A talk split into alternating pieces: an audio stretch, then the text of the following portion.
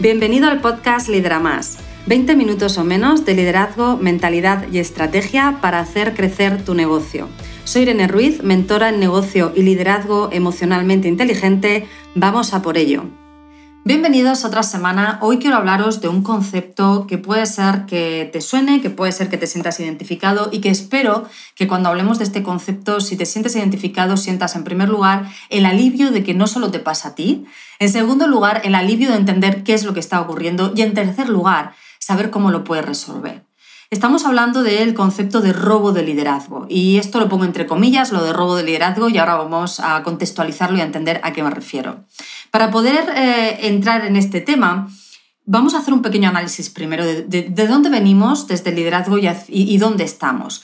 Y es que hace unas décadas el concepto de líder de equipo eh, era pues, muy distinto al, que tenemos a día de hoy el líder de equipo eh, pues consideraba que era el responsable de decidir qué hacer, de ordenar lo que había que hacer y de eh, sencillamente pues, eh, esperar que el equipo acatase. El equipo, a su vez, consideraba que efectivamente a mí me tienen que decir lo que hago, lo hago, cumplo, cumplo con mi horario, cumplo con mis tareas y así recibo mi sueldo. De manera que, fíjate, la comunicación era unidireccional, principalmente desde ese líder de equipo hacia el equipo. Y además, el cómo se utilizaban las emociones en ese momento eran totalmente distinto a cómo las utilizamos a día de hoy. Em, antes, ese líder más autoritario, eh, con esa comunicación más unidireccional, eh, que pedía del equipo eh, que ejecutase y poco más, pues em, utilizaba sobre todo el miedo, pensando que el miedo era una emoción que motiva y aumenta el rendimiento, cosa que a día de hoy ya sabemos que no es así. La propia ciencia nos explica por qué el cerebro, cuando el miedo es alto, no tiene precisamente su mayor nivel de rendimiento, de concentración, de comunicación. Pero bueno, antes se tenía ese concepto y también eh, ese error ¿no? de concepto de que el miedo es respeto, ¿no? si sienten miedo hacia mí es que me respetan, que eso también a día de hoy pues entendemos que no es así. De manera que eh, existía esa relación distante en la que bueno, pues el propio profesional pensaba, vengo aquí, trabajo, hago lo que me corresponde, cumplo con mi horario, me llevo mi sueldo y mi vida empieza fuera. ¿Vale?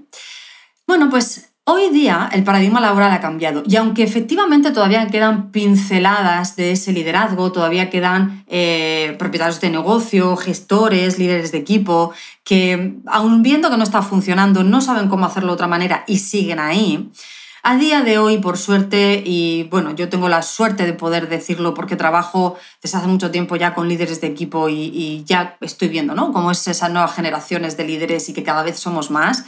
Bueno, pues ya tenemos muy claro que queremos eh, un entorno emocional saludable, que no queremos liderar a nuestro equipo desde el miedo, sino más bien desde la ilusión, la motivación, ese compromiso, ese trabajar en equipo, eh, nuestros empleados con nosotros. Y además, eh, la comunicación es bidireccional. Con lo cual, fíjate, ahora las emociones las movemos también como antes, pero somos más conscientes de la importancia de mover emociones positivas.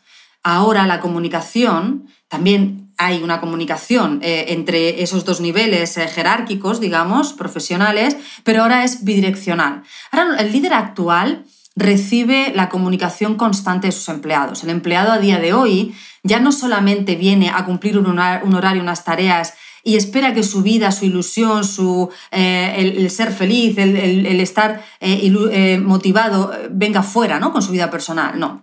Sino que ahora quiere que además su vida profesional le aporte bienestar, le aporte compromiso, le aporte autorrealización, se sientan valorados. El empleado ya valora mucho cuál es el entorno emocional, busca un entorno emocional saludable, muestra mucho más sus emociones y comunica, comunica sus eh, peticiones, comunica sus quejas, comunica sus necesidades. Comunica incluso al líder cuando hay un conflicto en el equipo que nos está resolviendo para implicarlo y que les ayuda a resolver. A día de hoy, por lo tanto, el líder de equipos necesita herramientas para poder gestionar esas emociones del día a día creando ese compromiso, a la vez herramientas de comunicación efectiva para poder responder a esas emociones eh, comunicadas, a esas necesidades comunicadas, a esas quejas comunicadas, es decir, el empleado se comunica mucho más hoy día con el líder. Y además necesita esas herramientas para conseguir implicar al equipo y despertar su proactividad, de manera que pueda conseguir esa intención inicial del líder actual en la que el equipo es eh, mi apoyo, eh, es parte del crecimiento del negocio, no vienen mis empleados solamente a hacer un horario y a cumplir unas tareas, sino además a aportar mejora, a ser resolutivos, a representar a la marca tan bien o más como la represento yo, por lo tanto, a estar alineados con los valores, con la visión del negocio. ¿Sí? Y es por esto que hoy día el líder actual se encuentra con problemas totalmente distintos. Cuando nosotros lideramos desde eh, esta óptica de querer crear un entorno emocional saludable y por lo tanto huimos de generar miedo, sino que más bien queremos pues, crear ilusión, crear compromiso, necesitamos principalmente herramientas que nos permitan crear ese entorno emocional saludable en un entorno de realidad. Yo siempre insisto en esta idea, porque cuando hablamos de emociones, cuando hablamos de conflictos, cuando hablamos de convivencia, cuando hablamos de, comunicación, no tenemos que poner nuestro foco en eliminar los conflictos, las emociones o las comunicaciones difíciles, sino en saber gestionarlas, en saber aceptar que forman parte de la realidad. Tu equipo, ese equipo que tú quieres, que trabaje en un entorno comprometido, un entorno motivante, un entorno de ilusión, esto está muy bien, pero tenemos que ser conscientes que lo van a hacer aún teniendo días en los que algo les va a molestar, se van a enfadar por algo, se van a frustrar por algo, otros días se van a preocupar o la incertidumbre les puede llegar a bloquear, van a haber conflictos, van a haber malentendidos, esto es lo normal, esto es lo que nos vamos a encontrar. ¿Para qué necesitamos entonces nuestras herramientas de gestión emocional? Para poder ayudar a nuestro equipo a transitar todas esas emociones que son normales, que no podemos intentar eliminar porque no funciona así la vida, sino que tenemos que reconocer y ayudarles a que le den una salida constructiva a sus emociones. De esta manera, cuando nosotros tenemos esta herramienta y la unimos a la herramienta de la comunicación efectiva, como líderes ya no nos da tanto miedo que un empleado venga con una queja, porque ahora sabemos responder no solamente comunicándonos de manera efectiva a esa queja, sino también ayudando a que transite ese empleado su emoción de manera constructiva. De esta forma es como nosotros, como líderes, en vez de tenerle miedo al miedo de, bueno, sí, miedo al miedo, al enfado, a la frustración, a cualquier emoción negativa de nuestros empleados, ahora lo que hacemos es verlo con naturalidad, vemos las emociones como lo que son, parte del ser humano, parte de la comunicación, parte de la convivencia. Aprendemos, porque esto es una de las eh, cosas que te enseña el tener este, este tipo de habilidad de la gestión emocional. Aprendemos para qué son estas emociones y cómo se le puede dar una salida constructiva. De manera que ahora lo vemos como algo a utilizar, ¿sí? Esto, como te decía, unido a herramientas de comunicación efectiva que te permiten pues, decir un no empático cuando hay que decir no, que te permiten eh, dar un feedback, aunque vaya a ser negativo, vaya a ser eh, de mejora o de eh, una llamada de atención porque no se está cumpliendo un protocolo, pero pueda ser constructivo te permite mantener conversaciones que aunque puedan estar dentro de una tensión emocional, porque estamos negociando, tenemos que llegar a un acuerdo, lo podemos tener de una manera constructiva enfocada a ese entendimiento. Con lo cual aquí ya estás combinando y estás desarrollando las habilidades gestión emocional y comunicación, que son las que necesitas en el día a día, minuto a minuto. Yo siempre insisto que a día de hoy ya no tienes esas herramientas aún, ya estás intentando gestionar emociones, ya estás intentando crear un impacto positivo emocional en el entorno, ya estás comunicándote. E incluso, como siempre digo, tus silencios comunican. Por lo tanto, el impacto ya lo tienes. Si el resultado no te gusta, es simplemente pues, la evidencia de que esas herramientas no las tienes. Estás intentando manejar las emociones, intentando comunicarte de manera eh, efectiva, pero no tienes los recursos y por eso no estás consiguiendo ese resultado. Esto es por lo que yo siempre te invito, ¿no? que seas consciente de que el liderazgo se aprende, el liderazgo es complejo porque la convivencia es compleja, pero cuando sufrimos en el liderazgo es porque nos faltan los recursos. Es decir, puede ser difícil, puede ser complejo, pero no se tiene por qué sufrir. Esta es la diferencia, ¿vale? Y por eso te invito a que hagas un análisis de cómo estás afrontando tu día a día, tu equipo y si estás teniendo los recursos, las herramientas para poder liderar al empleado actual, porque tenemos que tener muy claro que cada vez más las nuevas generaciones vienen acentuando precisamente el que muestran sus emociones, dan importancia a la gestión emocional del entorno, dan importancia a la comunicación con el líder y con el equipo, se comunican y comunican sus quejas y comunican sus peticiones y comunican sus necesidades y cada vez más vas a necesitar estos recursos. Sí. Por eso, cuando vamos a eh, desarrollar nuestro liderazgo de manera efectiva, nosotros necesitamos dos tipos de recursos. Necesitamos estos recursos que te hablo hacia los demás, que son lo que llamamos los recursos externos, son puramente los recursos de liderazgo con los cuales creamos un impacto en nuestros empleados, en nuestro equipo y así despertamos la proactividad, el compromiso, la implicación, trabajamos el sentimiento de equipo, la cooperación, la colaboración, ¿sí? Pero también es importante que seamos muy conscientes de que necesitamos lo que llamamos los recursos internos, las herramientas para los recursos internos, que son todos los que están relacionados con el autoliderazgo. E insisto en esto porque fíjate, si a día de hoy tú te tienes que enfrentar a empleados que piden, que se quejan, que te muestran sus necesidades, que quieren negociar contigo en un momento dado, que quieres despertar su proactividad y por lo tanto tienes que implicarlos. Vale, ¿qué es lo que te suele frenar a poder liderar a este equipo de manera constante, de manera, frecuente? ¿Qué te frena a tener una conversación con tus empleados a pesar de la queja? ¿Qué te frena a tener una conversación con tus empleados a pesar de que vaya a existir tensión en esa comunicación? Pero podríamos utilizarla para que sea constructiva.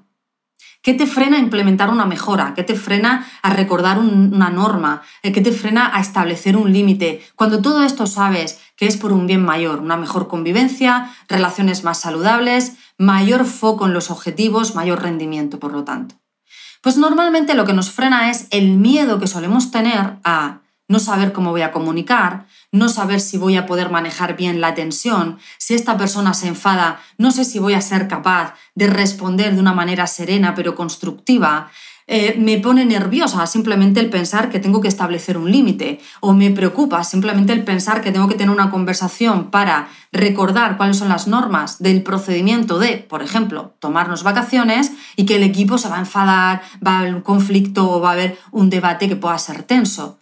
Y toda esta preocupación que tengo antes de poner en marcha esos recursos externos, suponiendo que ya los tienes, que ya eh, conoces cómo utilizar tu gestión emocional y tu comunicación efectiva, toda esa preocupación que tú sientes antes de poner en marcha esos recursos externos te puede bloquear, te frena, te lleva a procrastinar esa conversación o esa decisión o eh, esa mejora que tienes que implementar en el protocolo te lleva a eh, ya no procrastinar, sino incluso anular y dejar de tener determinadas conversaciones o no llegar a tomar determinadas decisiones. Te lleva a, sabiendo que tienes que hacer las cosas de otra manera para tener resultados diferentes, quedarte en esa rueda de hámster haciendo siempre lo mismo, esperando resultados distintos. Con lo cual te quedas ahí, es, pues, oye, eh, voy a hacerlo yo todo, voy a asumir yo la responsabilidad, voy a intentar que cualquier problema lo resuelva yo, esperando a que en algún momento mi equipo sea más proactivo. Voy a complacer, voy a consentir, voy a ceder a todo, esperando que mi equipo esté comprometido. Y esto luego nunca llega. Ya sabemos que normalmente cuando yo consiento lo que obtengo es un equipo consentido. Ahora, si yo implico, tengo un equipo implicado, ¿verdad? Si yo me comprometo, tengo un equipo comprometido. Si yo tengo un liderazgo proactivo, voy a conseguir un equipo proactivo, porque voy a utilizar esas herramientas, lo voy a poner en marcha y voy a tener este impacto.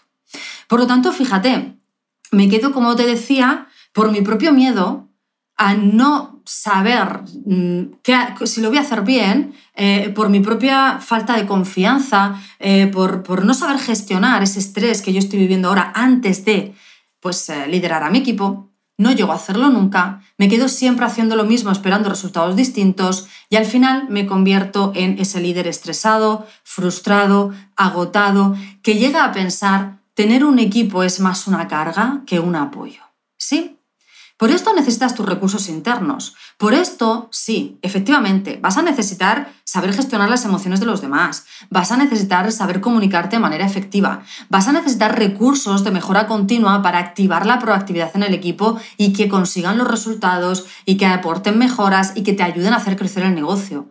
Pero que todo esto funcione depende de tu autoliderazgo, de los recursos internos que tú tienes. Y empezaba este eh, podcast diciéndote que te quería hablar del concepto del robo de liderazgo y es uno de los ejemplos que ocurre cuando no tenemos estos recursos internos y nos encontramos con un choque de perfiles entre líder y empleado. En este caso, el líder es un líder que tiene un perfil de personalidad que tiende a ser democrático, que tiende a ser sereno, que tiende a buscar esa cooperación, esa colaboración, que sus valores y sus prioridades son que el equipo conviva en el bienestar, cooperando, colaborando y como líder estar al servicio de su equipo para ayudarle a que consiga resultados, a que consiga resolver problemas. Y esto está muy bien porque es una característica, es un tipo de perfil muy bueno para el liderazgo. El área de mejora de este perfil es que al ser tan democrático, al ser tan sereno, al buscar tanto esa comunicación de entendimiento y de escucha, lo que le cuesta más es poder enfrentarse a perfiles que son más autoritarios, a perfiles que son más dominantes, a perfiles que incluso tienden a tener eh, pues, eh, una lucha de egos con el líder, que quieren tener la razón y que tienden a una comunicación más agresiva. ¿Vale? ¿Qué pasa? Que cuando tú tienes este tipo de perfil de líder más democrático, sereno, de escucha, de proactividad, de, de colaboración con el equipo, y te cuesta, pues en un momento dado, establecer límites, lo más difícil para ti es manejar la tensión de las conversaciones. Lo más difícil para ti es frenar a esos perfiles que se alteran al hablar, elevan un poco el tono de voz, no escuchan, eh, te, retan.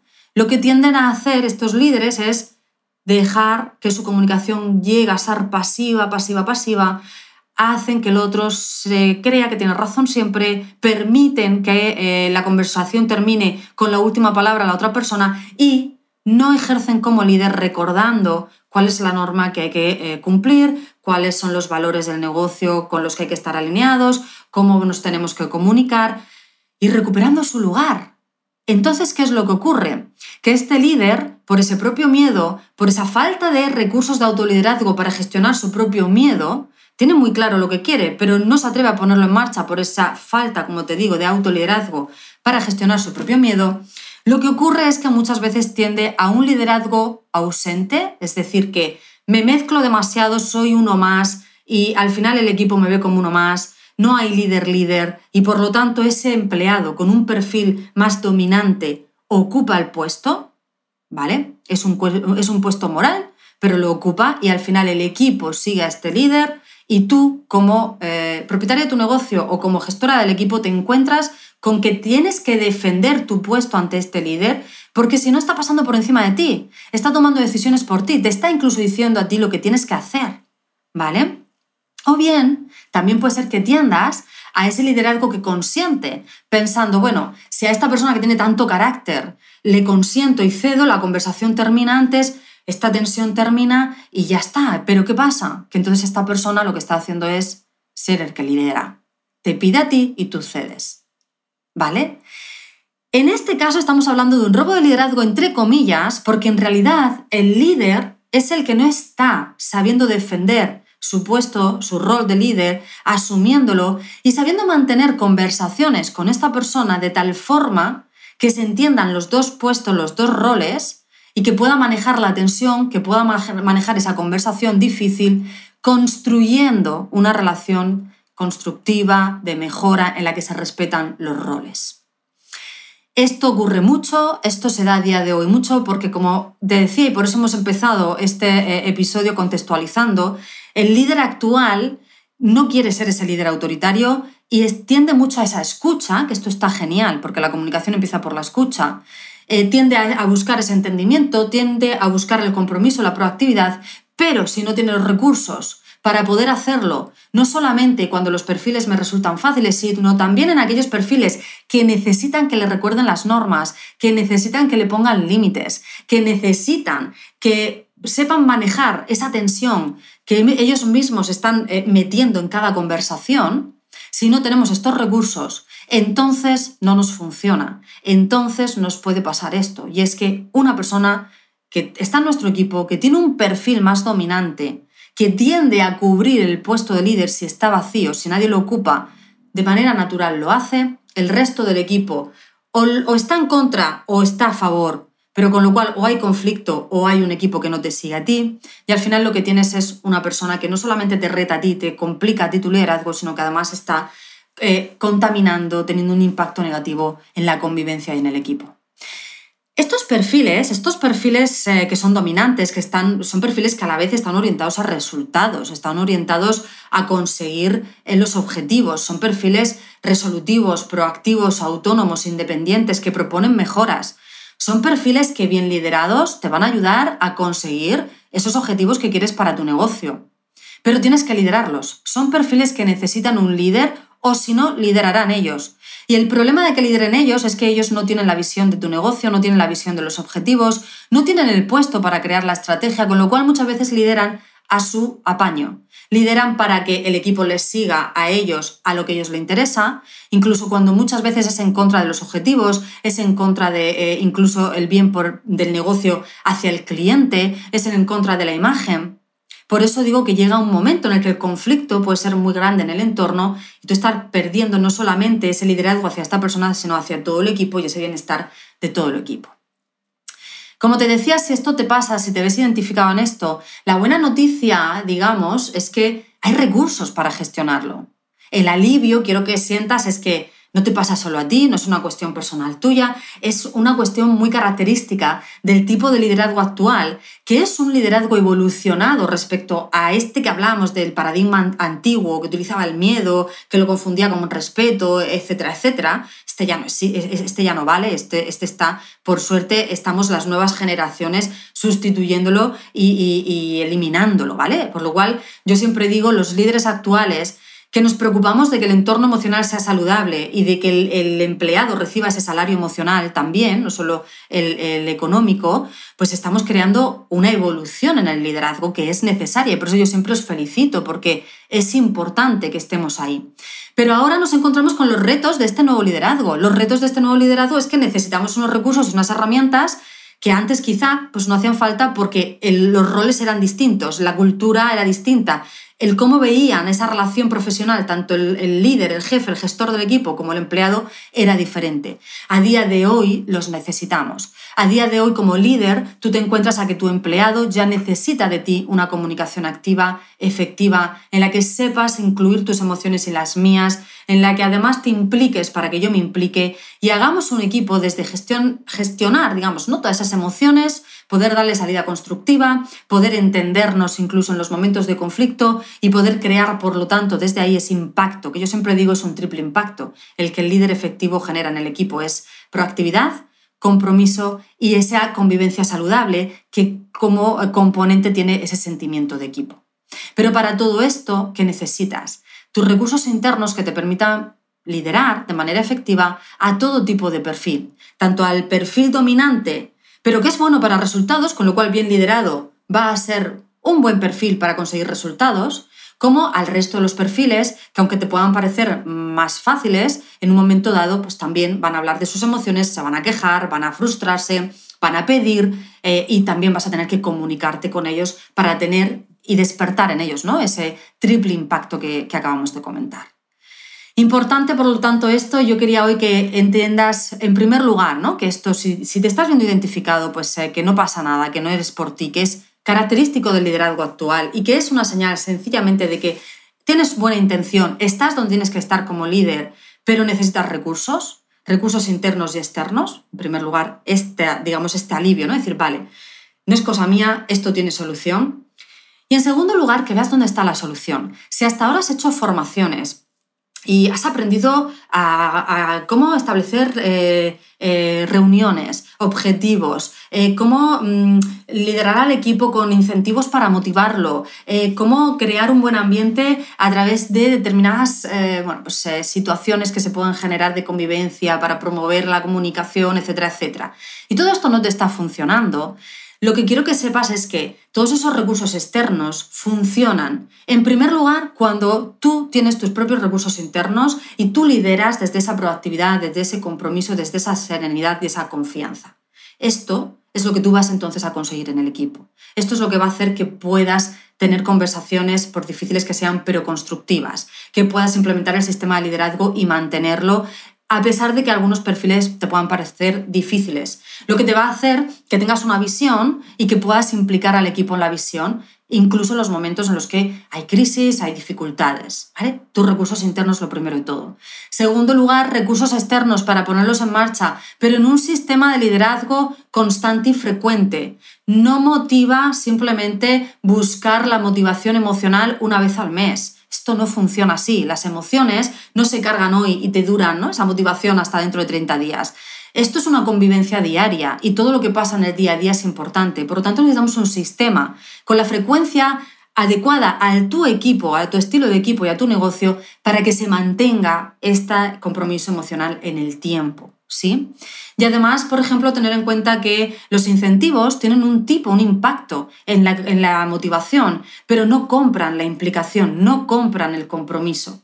Por lo tanto, no solo podemos trabajar con incentivos, no solo podemos trabajar eh, con, con, condiciones, tenemos también que mover la motivación emocional y para eso necesitas tus recursos, ¿vale?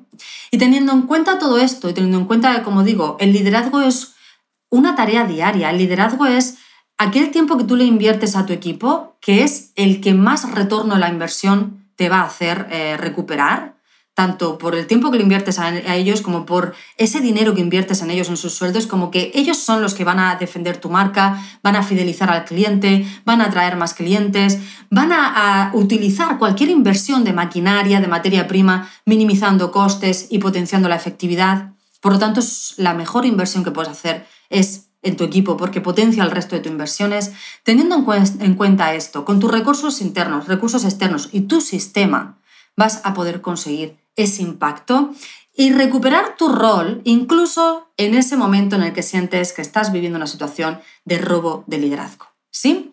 Ya sabes que todos estos recursos internos, externos y el sistema de liderazgo te lo enseño dentro del programa Lidera Más, con acompañamiento, con personalización, para obtener esos objetivos en un plazo de seis meses en el que vamos a trabajar juntos. Si quieres que hablemos de cómo te puedo ayudar en este programa, te invito a que me escribes a info.etie.es, hablamos y empezamos a trabajar por ese liderazgo sereno, con confianza y por ese equipo comprometido, proactivo y que además convivís eh, de una manera saludable. Sí, te veo la semana que viene.